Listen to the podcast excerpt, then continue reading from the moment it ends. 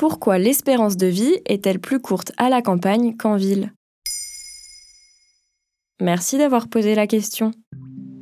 Selon une étude de l'Association des maires ruraux de France, dit l'AMRF, publiée le 20 avril 2023, l'écart d'espérance de vie se creuse entre les territoires urbains et ruraux. Elle dénombre une surmortalité de 14 000 personnes dans les campagnes. Selon l'étude, qui se concentre sur une période de 30 ans, il n'y avait pas d'écart d'espérance de vie en fonction des territoires français en 1990. Aujourd'hui, toujours selon cette même étude, si votre enfant naît dans une zone rurale, il vivra statistiquement deux ans de moins en moyenne que s'il naît en ville.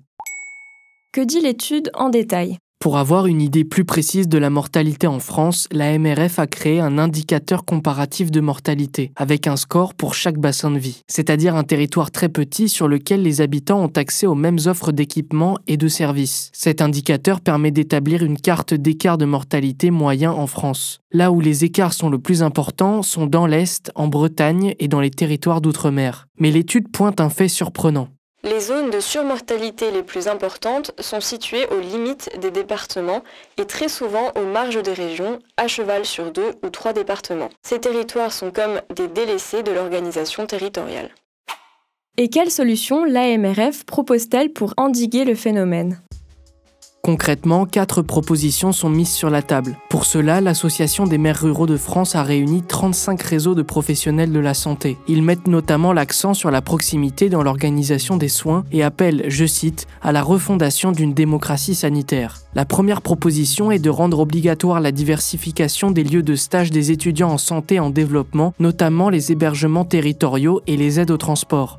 Ensuite, mettre en place et développer les équipes de soins coordonnés autour du patient, dit ESCAP, grâce par exemple à plus de téléconsultations.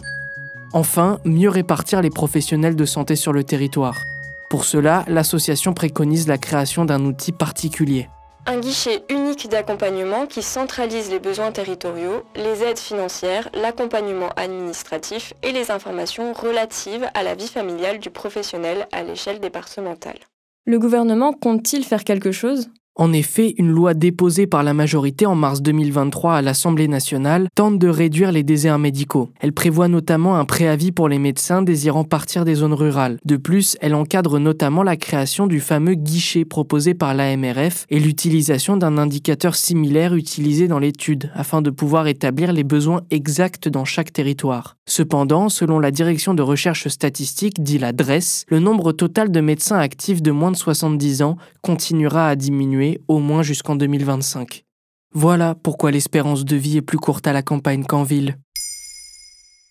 Maintenant, vous savez, un épisode écrit et réalisé par Samuel Lambrouzo. Ce podcast est disponible sur toutes les plateformes audio. N'hésitez pas à répondre au sondage du jour sur Spotify. Et si cet épisode vous a plu, vous pouvez également laisser des commentaires ou des étoiles sur vos applis de podcast préférés.